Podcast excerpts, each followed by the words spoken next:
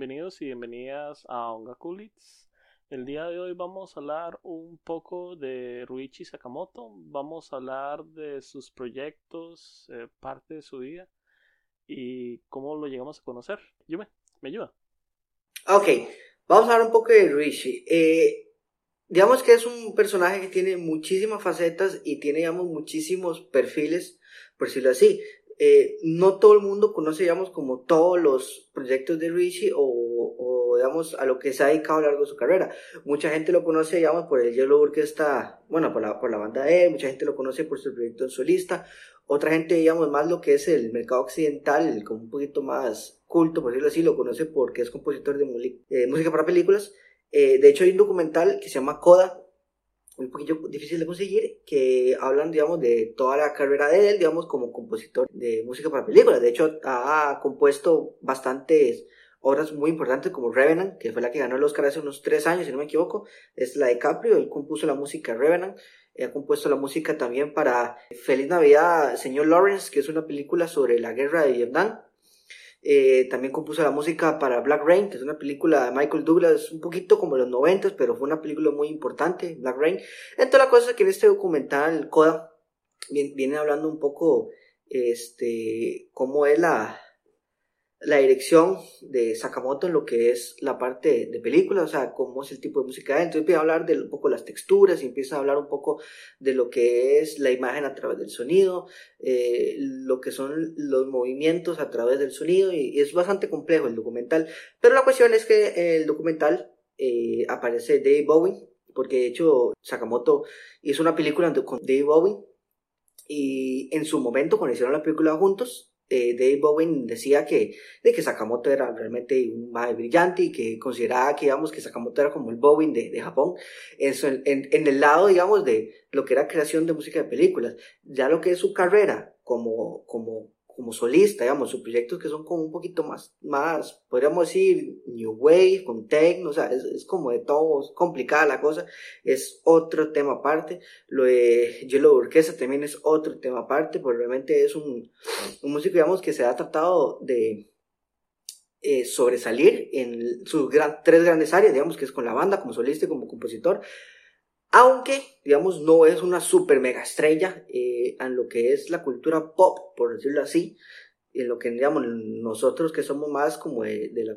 de tragamos más de lo que es como lo, lo, lo, más popular del día al día, o sea, no es eh, Yoshiki, o no es, digamos, una de estas figuras tan grandes como Glay, o como Mr. Children, o el Cielo, o sea, dentro de la cultura pop, o sea, lo que lo, lo consumimos como, como cultura pop japonesa, no es para nada conocido, es totalmente misterioso, pero sí es muy importante en lo que son como los oyentes de música un poquito más eh, culta, si podríamos decirlo de alguna manera. Entonces, digamos, vive como entre esos dos mundos. De hecho, cuando yo les propuse a ustedes dos hacerlo de, lo de Sakamoto, yo sé que, bueno, que Aldi sabía, había un poco más del tema, porque, pues, porque Aldi eh, de es como esa época, digamos que de la época fuerte de Sakamoto, entonces digamos como que sí o sí lo conoce, pero Carlos tampoco conocía mucho, de hecho Carlos me estaba contando ahora que se dio cuenta de que, él había participado en, varios proyectos, entonces me parece como que la carrera de él eh, es súper importante a nivel, de lo que es la música, un poquito ya de otro nivel, pero de lo que es la cultura, cuando yo me refiero a cultura pop, digamos, como manga, anime,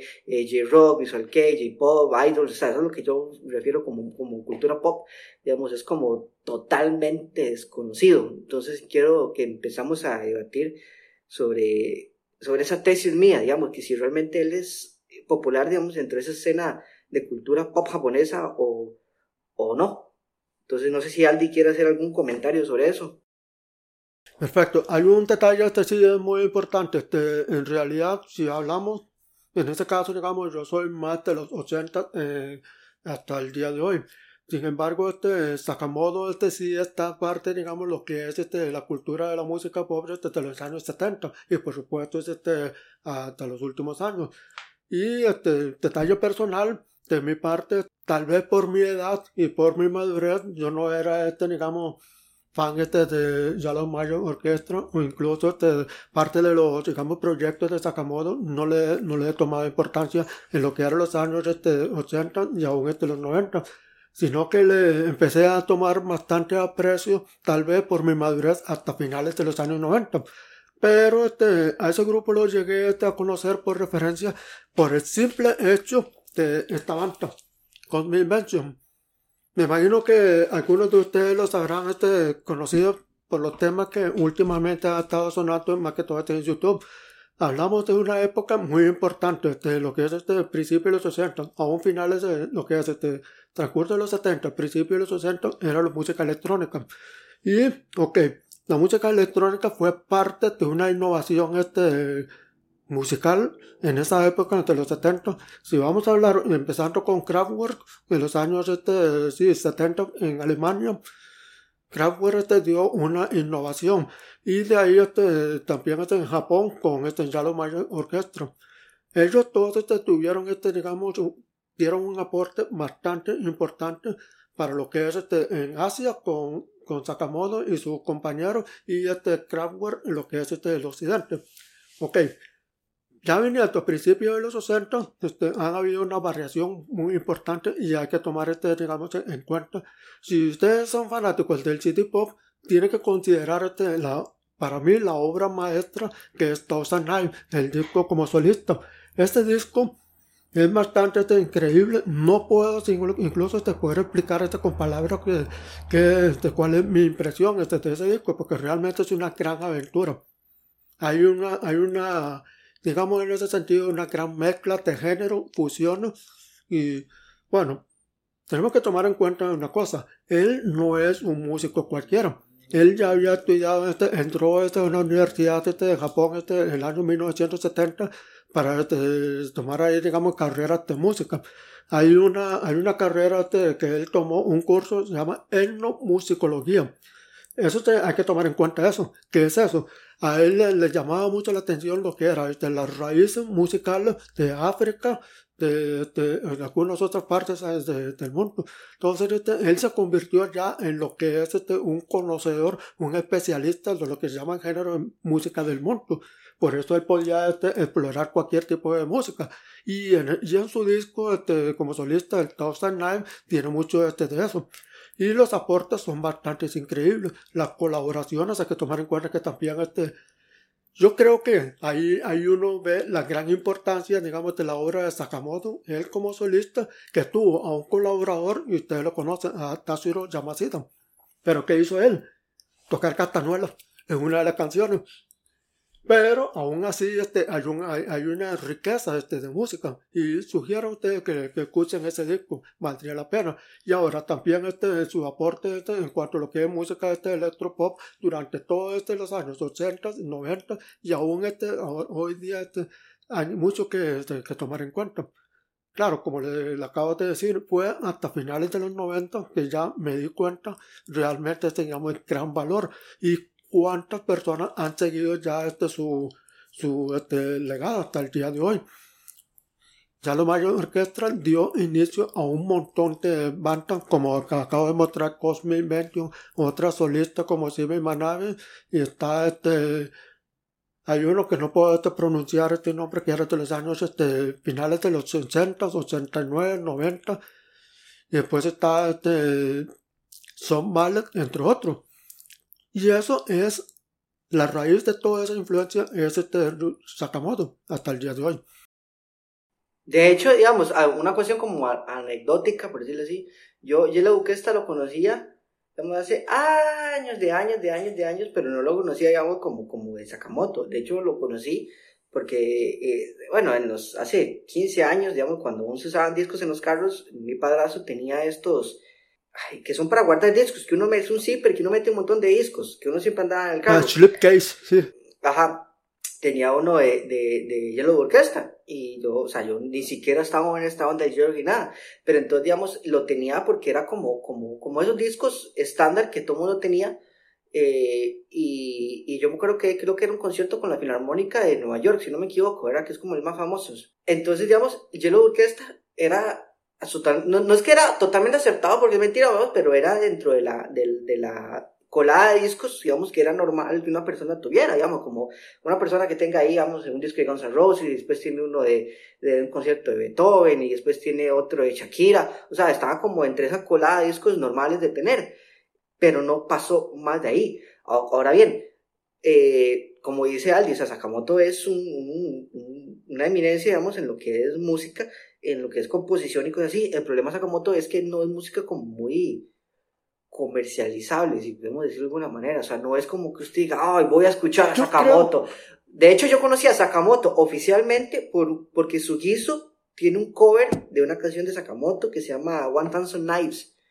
Este, y por eso yo le dije, ah, qué buena pieza, qué pieza más loca, porque es una pieza con ritmos muy raros y, y es muy atempada, eh, perdón, desatempada y es, eh, tiene figuras rítmicas muy extrañas y Sugizo tiene un cover de esa canción. Y yo decía, que esa canción tan rara, o sea, no suena nada a Sugizo. Y después me puse a investigar y me di cuenta que era un cover de, de, de Sakamoto. Pero entonces es como, como, como extraño, escuchar, no es para, como para todo el mundo, no es como para escuchar en el carro, o sea, es, es como para gente que, que le gusta esa nota, así como, como más culta, digo yo. Sí, si no me equivoco, creo que tiene como tintes de, de math rock, que, que es así, me, medio loco y difícil de escuchar, ¿verdad?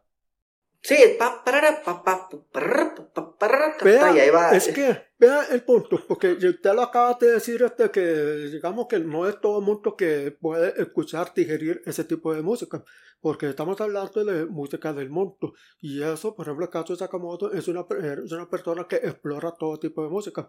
Vean, por ejemplo, este, tal vez este, el hecho que no sea tan conocido o tan, este, digamos, este, como lo acaba de decir este Sumo, como una eminencia, es por el hecho que nosotros nos orientamos a lo que es la música japonesa. Hablemos de música japonesa pura, por así decir, y este, desconocemos o ignoramos, lamentablemente, este, quién sabe este, qué otros artistas estamos ignorando en ese momento de que digamos tienen algunas colaboraciones este, este, en el exterior.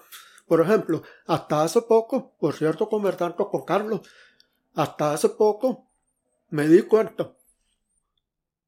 Les puedo comentar que cuando ya yo era este, un adolescente, estamos hablando de este 83, 84, había este un pum, este, un, un fenómeno este bastante fuerte en la radio la televisión, lo que era este, la música de rap, el hip hop, todavía este, toda la cultura de breakdance.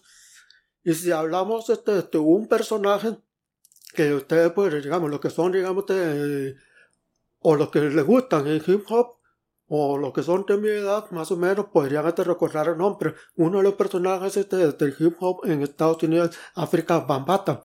La gran influencia de Bambata es Ryuji Sakamoto. Imagínense. Entonces, este, lo que Sakamoto ha colaborado, ha aportado de su música, de su, fusión, eso le cayó este, a África Bambata y entonces siguió su legado en el hip hop. Entonces no podemos decir ahí, ok, a mí no me gusta hip hop, a mí no me gusta la música de ese tipo y todo, pero si bien no podemos apreciar esta música, al menos yo por eh, en esa época sí yo escuchaba mucho este hip hop y el rap. Por supuesto que esa música es totalmente diferente a la música de ahora. No es lo mismo, por supuesto. Pero, este, y es cierto, ahora que yo recuerdo en este momento la música este, de África Bambata tiene sus elementos. Ahora vuelvo a repetir, Sakamoto estudió etnomusicología. Entonces sus raíces tienen que ver ahí con África y con la India. Por supuesto, entonces si es de, la, de África, ya le tenía que caer la influencia a personajes como, como ese eh, DJ, que era un DJ también compositor África Bambata. Entonces, este, yo diría que tal vez este, sí, Sakamoto es una gran eminencia y ha aportado bastante, solo que nosotros ignoramos por el simple hecho que nos encasillamos solamente en música japonesa o en sus propios géneros y no nos damos cuenta de que esos este, artistas como, como Sakamoto están este, aportando muchísimo más. Como estaba este, diciendo este, Yumi, este, él ha dado colaboraciones este, importantes también en lo que es el cine, el core la música corre de, de, lo que son los largometrajes, muchos de ellos los ha trabajado Sakamoto.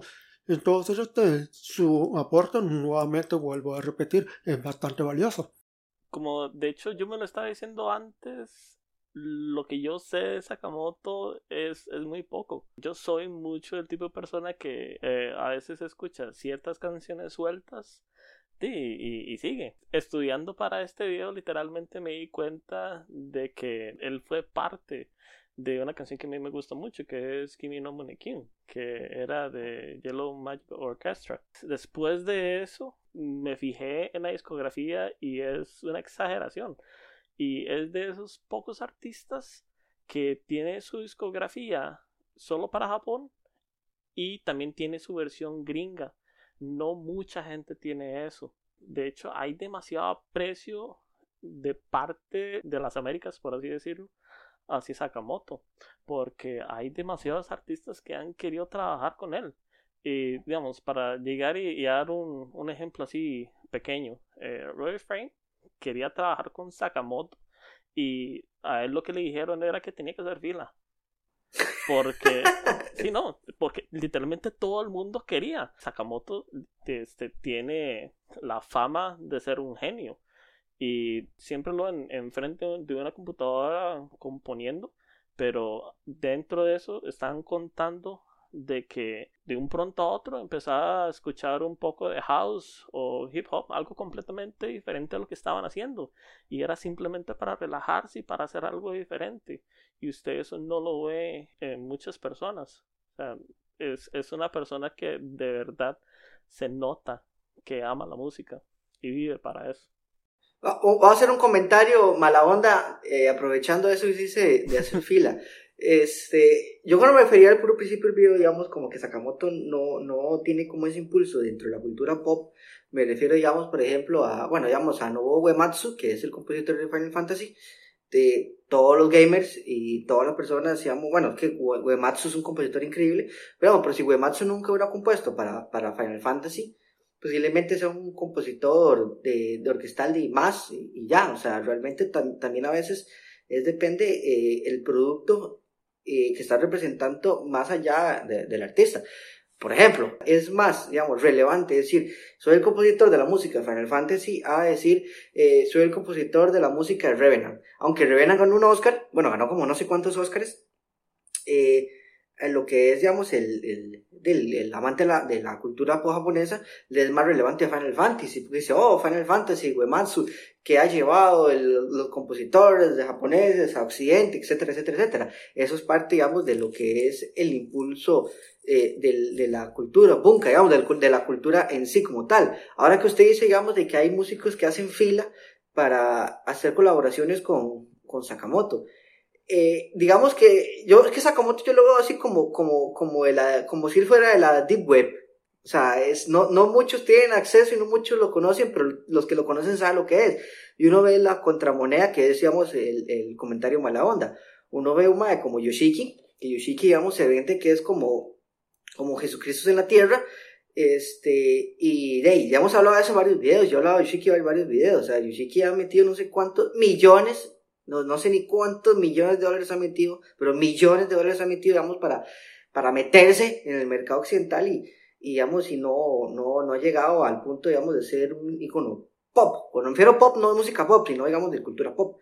Este, y por haber músicos que quieran hacer una colaboración con Yoshiki por una cuestión de mercado, digamos, pero no es lo mismo trabajar con Yoshiki, trabajar con Sakamoto. Es que, es que Sakamoto ya es como, como de la gente que sabe, es como de la gente que está metido en la industria y que sabe eh, lo que es, como digamos, como un productor que ande buscando un director de cine. O sea, no es que, ay, voy a buscar a Scorsese porque es más famosa, no, es que, digamos, ya dentro de esos círculos de, digamos, del arte, ya supongo que gente sabe quién, quién realmente es quién y quién no. Entonces, de, ya Sakamoto ni siquiera forma parte, para mí, ni siquiera forma parte, digamos, ya de lo que es la música japonesa, es, un, es una figura como tal, individual, y que hay eh, tanto directores de películas, tanto productoras, tanto artistas, que le están tocando la puerta al MAE constantemente. Y no porque sea él, sino por, por, por, por el trabajo de él, no es porque, porque es Yoshiki, o porque es Uematsu, o porque es Yamaoka, o sea, ya, ya, ya es más allá del, del, del producto que hayan hecho en algún momento. Sí, él sinceramente es, es parte de, de, la élite. Y él, como, como usted lo dice, el que, el que sabe de, de, música sabe lo que es él, lo que él representa. Yo siento que la diferencia entre Sakamoto y Yoshiki es que di, Sakamoto fue algo más natural. Este, Yoshiki fue literalmente este producto de, de Deli, Deli, Deli, Deli y un montón de plata detrás de eso. Pero eh, además, yo sé que yo no sé qué puta está pensando. Este, a, a, como, a como va esto, o se le van a morir todos los que están alrededor de él, o los van a acusar de un montón de varas. Entonces, eh, ¿Qué opina Aldi? Sí, mejor dejémoslo así. hay un punto que sí este me llama la atención, más bien si debiera este, buscar ahorita este, las colaboraciones este, digamos, en cuanto a lo que es este, el cine. Porque este, no estamos hablando solo de Hollywood, que él ha aportado este, lo que es este, la música, el, el, core, el core musical. Porque yo creo que también este, él estuvo involucrado en lo que es este, el cine español. También hay colaboraciones en el cine español. Imagínense hasta dónde llega, digamos, este, lo que es este, la, la capacidad y la habilidad para poder este, no solo, digamos, recrear este, su música, sino que también ya tiene su currículo, su influencia, en que todo el mundo diga, ok, este, hay que buscar a Sakamoto para este, poder este, crear este, un trabajo fuera de Hollywood, incluso este, fuera este, de, de Japón. Ahora me acabo de acordar. Para lo que es eh, eh, la apertura de las Olimpiadas de España en los años 90, Barcelona, yo creo Barcelona, no sé cuál, cuál es el año, 92, 93, por ahí. No, Barcelona del 82 es. 82, sí. ¿Ah? Barcelona del 82. No, entonces no, eran los 90. ¿De los 90? ¿No? Sí. Ah, no, ah, sí, de Barcelona 92, sí, perdón. Ah, bueno, ok, ahí está, Barcelona 92. Si no me equivoco, la apertura, toda la apertura musical lo hizo Sakamoto. Entonces, ahí estamos viendo, él tiene un gran currículo. Entonces, eso hasta el día de hoy, porque si bien pudiéramos buscar este, toda la información, nos vamos a dar cuenta, este, hay un, este, un largo historial y eso este, nos deja este, pensando, digamos, en la gran capacidad comparado este, con Yoshiki. Por supuesto, no, no, no vamos a hablar de que, digamos, que Yoshiki es menor, mucho menos que este Takamoto. Cada quien este, tiene su estilo y su este, capacidad. Yoshiki hasta ahora lo, lo, nos estamos dando cuenta que ya también está trabajando con algunas colaboraciones para el Disney y Y lo cual este, es genial. Pero, este, por supuesto, Sakamoto, estamos hablando que son desde los años 70 hasta el día de hoy. Entonces hay una gran experiencia y hay un gran este legado que tomar este en cuenta. Y sí me gustaría, por así decir, este, cambiar de tema en ese punto, pero sí tiene mucho que ver ahí esto con, Sakamoto. Hace unos años hay una anécdota de él que él fue a un restaurante fino de, en Nueva York y se cuenta de que él llega a comer en un lugar que está este, vacío se suponía entonces este, la intención de él era estar en este lugar lo más privado posible, hasta que se dio cuenta que por qué era este que estaba vacío. Supuestamente este, tenían ellos ahí este, música de ambiente que era música horrible, tanto que Sakamoto este, ya se quejó. Y lo que hizo él fue que se ofreció, digamos, a meterse en la computadora y buscar este, lo que tenía de música. Y él mismo se creó un playlist. Y según cuenta, que por ese playlist la gente empezó a llegar con más este frecuencia.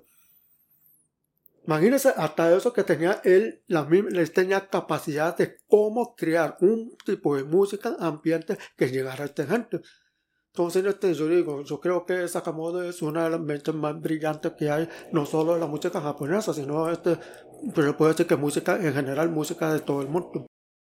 Sí, yo creo que, digamos, Sakamoto es como, cuando, eh, o sea, él dan, como dice Carlos, es muy natural, o sea, él, él, él, es muy obvia la diferencia cuando alguien paga para ser conocido como un our friend, este, o como, o como alguien, digamos, es conocido sin tener que, digamos, que hacer gran burumbum, porque, digamos, la realidad es que tampoco es que hay mil y una entrevistas eh, eh, subtituladas a Sakamoto y nada, o sea, lo, que lo conocen es por, por el brete puro y duro y ya, no es porque ha ido a siete mil radios en Estados Unidos, o ha hecho por colaboración en televisión, o ha comprado media estación de radio, o sea, ya, ya, ya esa ya es cuando, no es que, no es que no sea innato en los dos, en los dos es totalmente innato, pero pero, pero es cuando uno ve, digamos, como la, la fluidez natural, digamos, del, del artista. Y eso ya, ya, ya no hay plata que valga ahí. Sí, este, como una curiosidad, ¿ustedes sabían que él fue el que compuso el sonido de arranque de la Dreamcast? ¿No? ¿Cómo, cómo?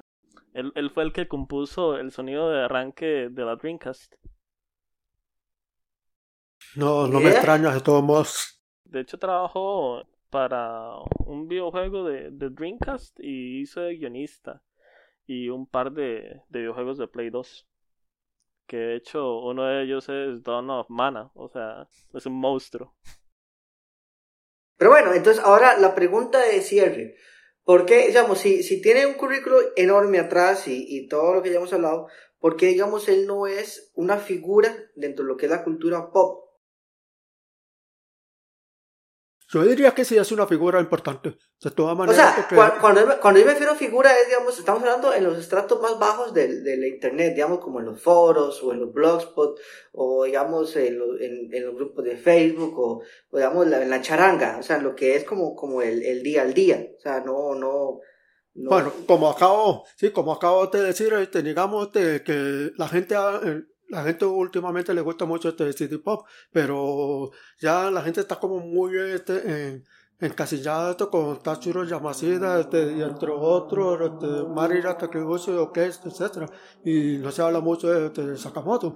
Yo diría que ahí sí ya se está, se está perdiendo este, lo mejor. No estoy despreciando este, a los otros exponentes, pero este Sakamoto tiene mucho que, que uno tiene que explorar. Yo me incluyo en ese punto, porque como vuelvo a este repetir, no aprecié la música en ese entonces, tal vez como le digo, por mi edad, por mi por mi madurez y toda la cuestión, porque lo que cuando se trata de ya los Mayor Orchestra eh, es una música electrónica experimental y como tal este, no, yo no tenía los oídos como más este, educados, por así decir.